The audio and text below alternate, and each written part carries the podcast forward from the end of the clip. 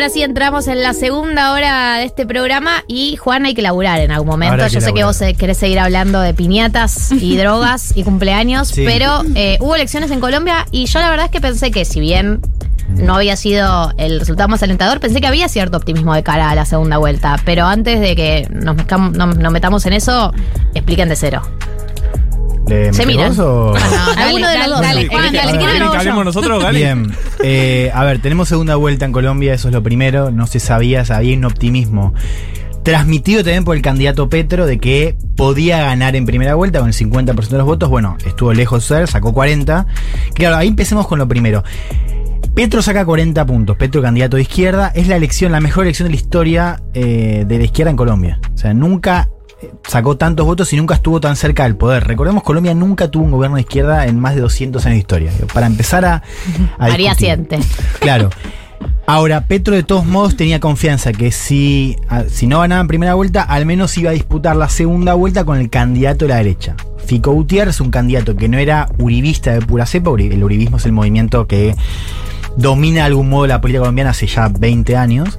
Un candidato apoyado por uribismo que suponía Petro iba a ser más difícil, o mejor dicho, iba a ser más fácil de vencer en segunda vuelta. Lo que pasó fue que hubo una sorpresa, un poco ya se venía viendo en los últimos días, la sorpresa fue que Rodolfo Hernández, un candidato que se vendía como outsider, si bien no lo eras, había sido alcalde de Bucaramanga, que es una ciudad chica del norte de, de Colombia, un tipo con un mensaje muy en contra de la casta política, contra los politiqueros y con un mensaje muy centrado en la corrupción y con un mensaje de austeridad también muy fuerte. Bueno, ese tipo llega a la segunda vuelta y por eso ya el clima de la primera vuelta fue menos festivo que lo que suponía, porque el escenario que tenemos hoy es un escenario de Petro Hernández, donde las encuestas, si bien no están dando un escenario de mayor, de una cosa así, eh, de mucha distancia, a pesar de que no está eso, sí eh, es un escenario más cómodo para Hernández, ¿no? Porque tiene el apoyo de todos los candidatos que quedaron fuera de la segunda vuelta, sobre todo el candidato de la derecha que no pudo llegar a la segunda vuelta.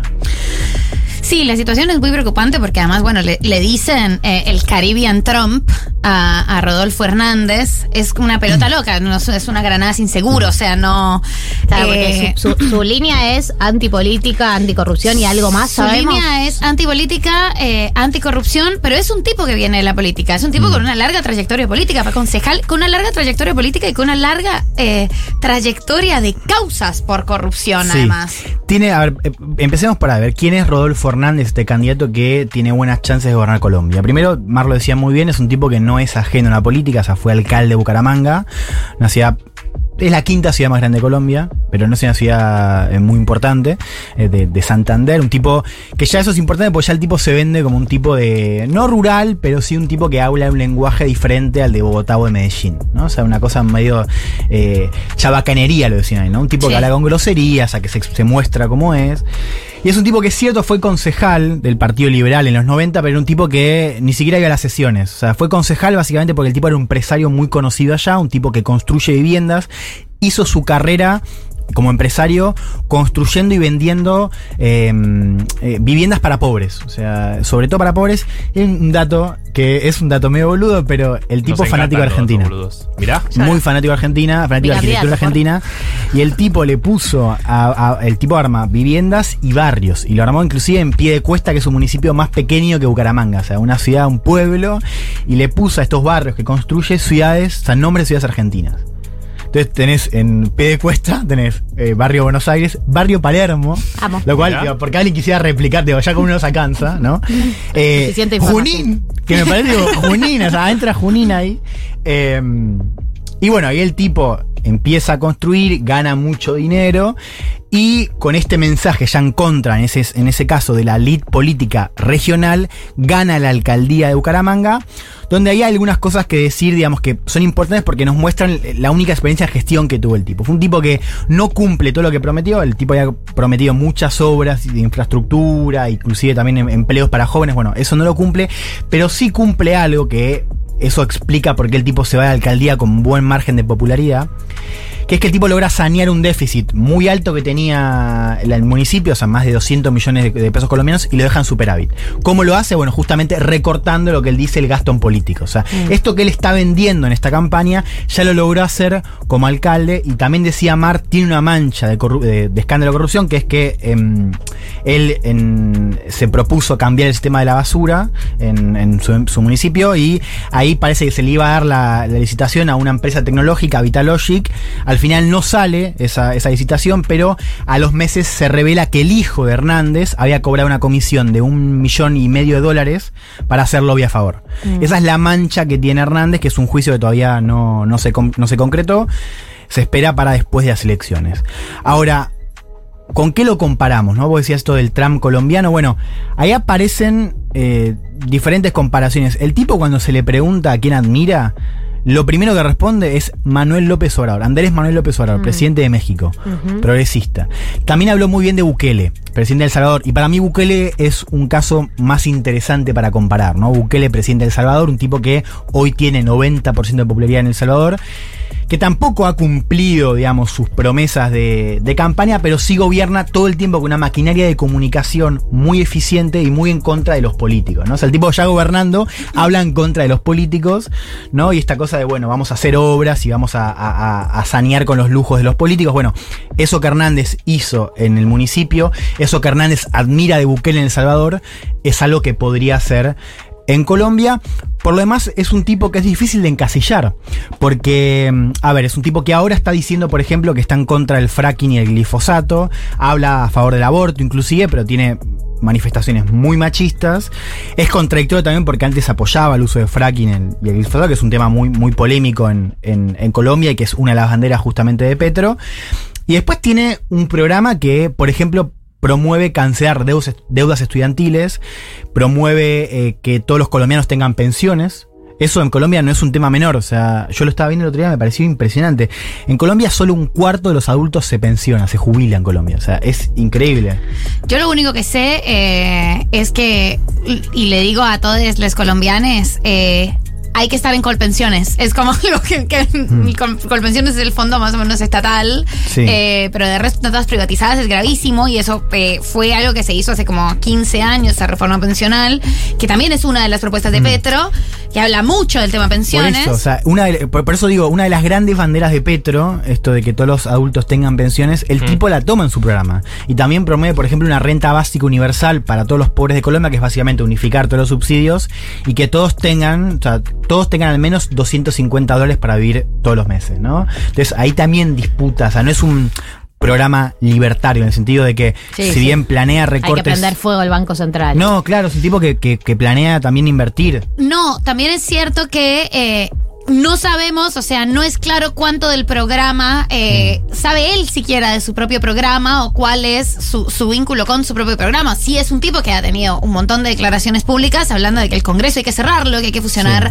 eh, el Ministerio de Desarrollo con, el- perdón, el Ministerio de Ambiente con el Ministerio de Educación, eh, que hay que revisar el tema de la Corte Suprema, como no hay una posición clara de, de este personaje. Yo creo que por eso es tan peligroso y que esa misma falta de claridad quizás le resulte ahora a Petro como una ventaja de eh, las grandes maquinarias políticas, entre comillas, y eso entendido como la política un poco más tradicional, que tiene estructuras territoriales fuertes que son lo que podría darle el impulso eh, para, para ganarle. Y es lo que, en lo que yo confío, digamos, como última esperanza, aunque el escenario es muy pesimista, es que a los políticos más tradicionales eh, y también a los grupos económicos más tradicionales les dé un poco de miedo la poca previsibilidad que tienen con Rodolfo Hernández. Pens- perdón, pensaba de cara a Sí. la segunda vuelta. Tenemos a Petro que sacó 40, eh, Hernández sacó 28, ¿no? Una cosa Sí. así. 28. Y después tenemos el 24 Sí, de 23-9, 23 24 de 24 Fico. del candidato De uribista de la derecha, Sí. que creemos que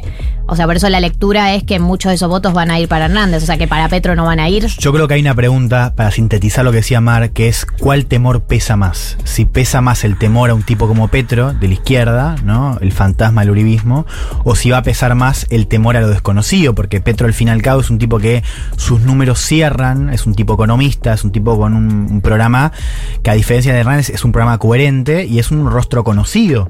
Es la tercera vez que se presenta. Entonces, ¿qué, qué pesa más? ¿El miedo a la izquierda o el miedo a lo desconocido, a lo que pueda generar este Hernández?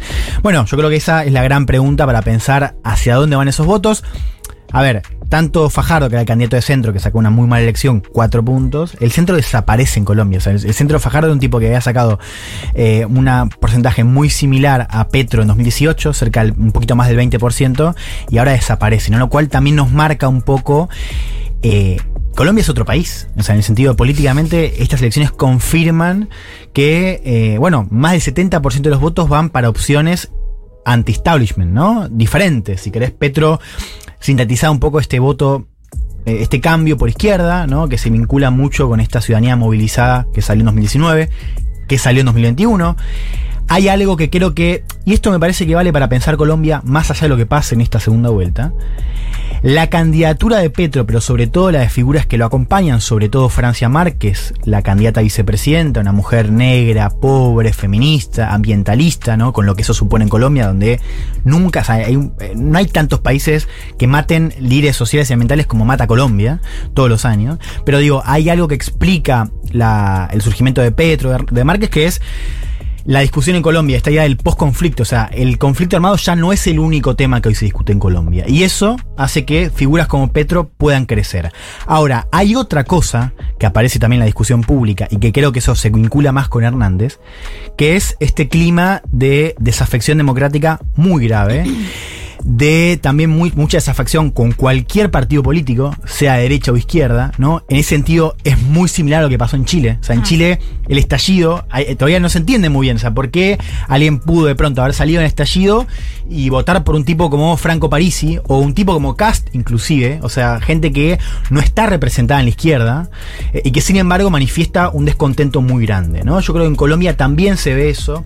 Se ve eso sobre todo en los jóvenes, ¿no? Y los jóvenes ahí sabemos que Petro le ha ido muy bien, pero a Hernández también le ha ido bien. Eh, Con los jóvenes quizás es otro perfil, es un perfil de joven menos politizado, eh, más desafectado del sistema y de los partidos, eh, y que tiene tanto desconfianza con el mensaje del uribismo, que es un mensaje que ya no cala como antes, pero también de Petro. Digamos, creo que ahí eh, hay un, un cambio para, para registrar. ¿Cuándo Eh, es la segunda vuelta?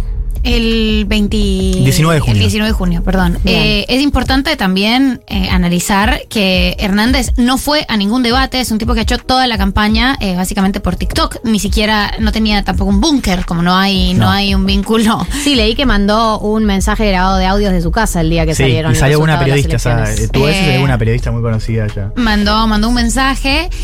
Y bueno, también el desafío será conquistar eh, la- el, el voto de abstención. El Claro, 47% del padrón habilitado para votar se abstuvo, con lo Claro, cual es no un fueron a votar. montón. Y para eso eh, creo que depende mucho del voto de opinión, de la campaña que se haga, pero yo sí le apuesto eh, a cuáles serán las alianzas políticas de Petro con eh, grandes grupos y más tradicionales políticos que tienen estructuras territoriales que le faciliten eh, convocar y mover eh, A que la gente vaya a votar. a que la gente vaya a votar. Sí, Así sí, que- las encuestas además tampoco nos están dando un escenario como decía, de, no es que ver, hay encuestas que incluso le dan a Petro arriba, con lo cual Claro, todo puede pasar. es un escenario claro que está abierto.